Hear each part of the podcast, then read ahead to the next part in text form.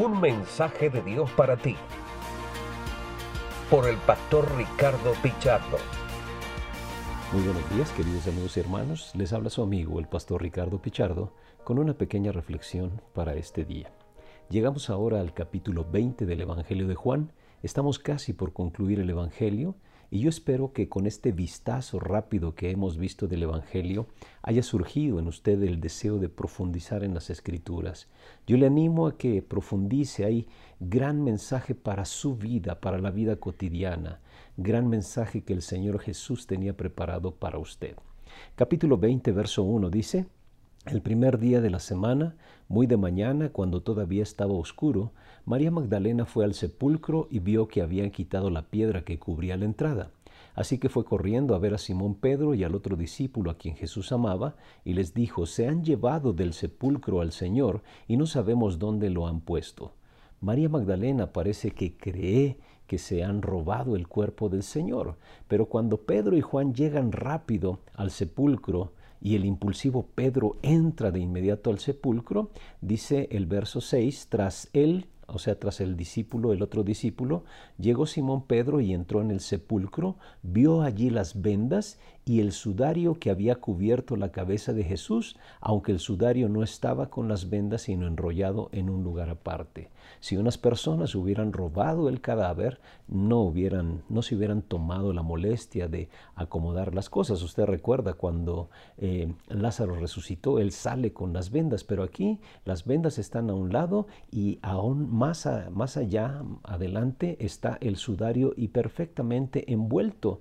Después de que Pedro entró, entonces, entra el otro discípulo, llámese Juan, y dice que en el momento que entró el otro discípulo, el que había llegado primero al sepulcro y vio y creyó. Y esto es bien interesante. La palabra vio se repite varias veces en unos cuantos versículos. Y esto habla no solamente del ver físicamente, sino habla del ver espiritual. Por eso registra que y vio y creyó.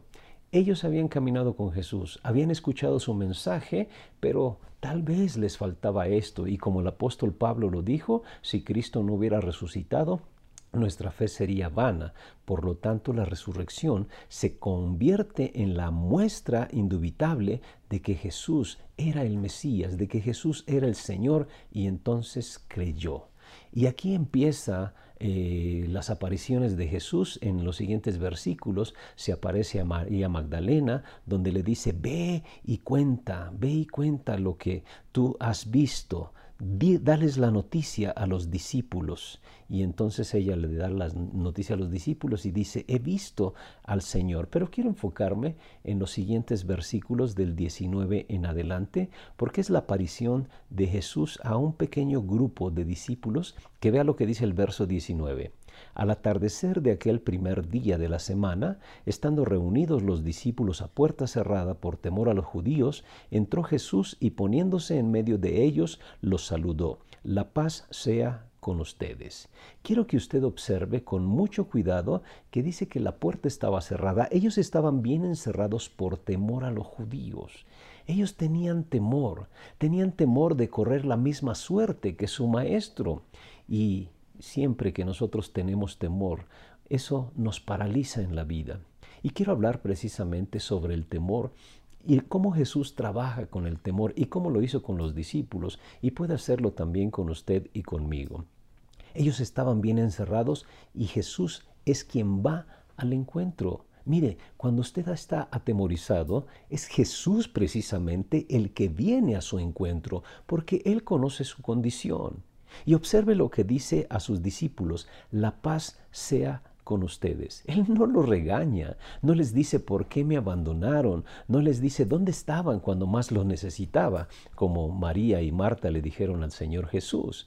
No, Él les dice la paz sea a ustedes. Cuando usted tiene temor, el Señor Jesús sabe todo el cúmulo de emociones que hay en su interior y lo primero que Él hace después de venir a su encuentro, le dice, tranquilo, tranquila, la paz sea contigo. Él no le va a regañar por la condición en la que usted se encuentra. Él lo que hace es darle el ánimo que usted necesita. Una persona con temor lo que necesita es ánimo, necesita fuerzas, necesita palabras que, le lleven adelante y que usted le puede dar. En este caso Jesús fue el que la dio para sus discípulos. La paz sea con ustedes. Dicho esto, les mostró las manos y el costado. Al ver al Señor, los discípulos se alegraron. Observe, esto es maravilloso. El Señor muestra sus manos para que ellos vean las heridas, el costado donde fue traspasado con la lanza. ¿Y sabe lo que les muestra ahí? Cuánto les ama. El Señor viene con usted. El Señor le dice tranquilo. Él quiere mostrarle, quiere expresarle su amor, porque sabe que cuando usted tiene temor, lo que necesita son palabras de ánimo del Señor y expresiones de su amor. Y Él le dice, observa, observa las manos traspasadas, el costado traspasado. Y esto es porque te amo. Entonces me parece escuchar la voz del Señor diciéndonos, ya no tengas miedo, de ninguna manera tengas miedo, porque yo estoy contigo. Y vea lo que dice el verso 21, la paz sea con ustedes. Nuevamente les dice la misma frase, porque seguramente el temor era intenso, repitió Jesús, como el Padre me envió a mí, así yo los envío a ustedes. Tal vez esta frase les recuerde lo que él dijo en el capítulo 17 cuando oraba por sus discípulos. Así como tú me enviaste, así yo los envío a ellos. Y Jesús nos envía a usted y a mí porque la gente está atemorizada. Así lo que Él ha hecho con nosotros, quiere que usted y yo lo hagamos con ellos. Quiere que vayamos donde está la gente. Quiere que le mostremos la paz de Jesucristo que sobrepasa todo entendimiento y le mostremos cuánto les ama. Jesús en su resurrección nos encomienda a usted y a mí a llevar un mensaje de paz, a llevar un mensaje para esos corazones atormentados hoy en día por las situaciones que estamos viviendo y tal vez usted que me ve está viviendo una situación muy particular. Hoy en día viene Jesús a su vida y le dice, Tranquilo, la paz sea contigo. Observa cuánto te amo. Observa las marcas de los clavos en la cruz, las marcas en mi costado por la lanza que me traspasó.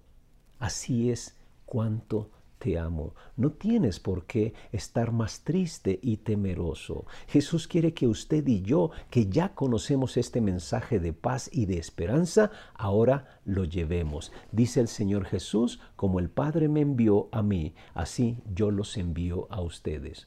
Hoy el Señor Jesucristo quiere que usted y yo nos convirtamos en sus mensajeros de paz. Y no habrá paz en el corazón del ser humano hasta que tengan un encuentro con Jesucristo. Y usted y yo tenemos elementos que mostrarles.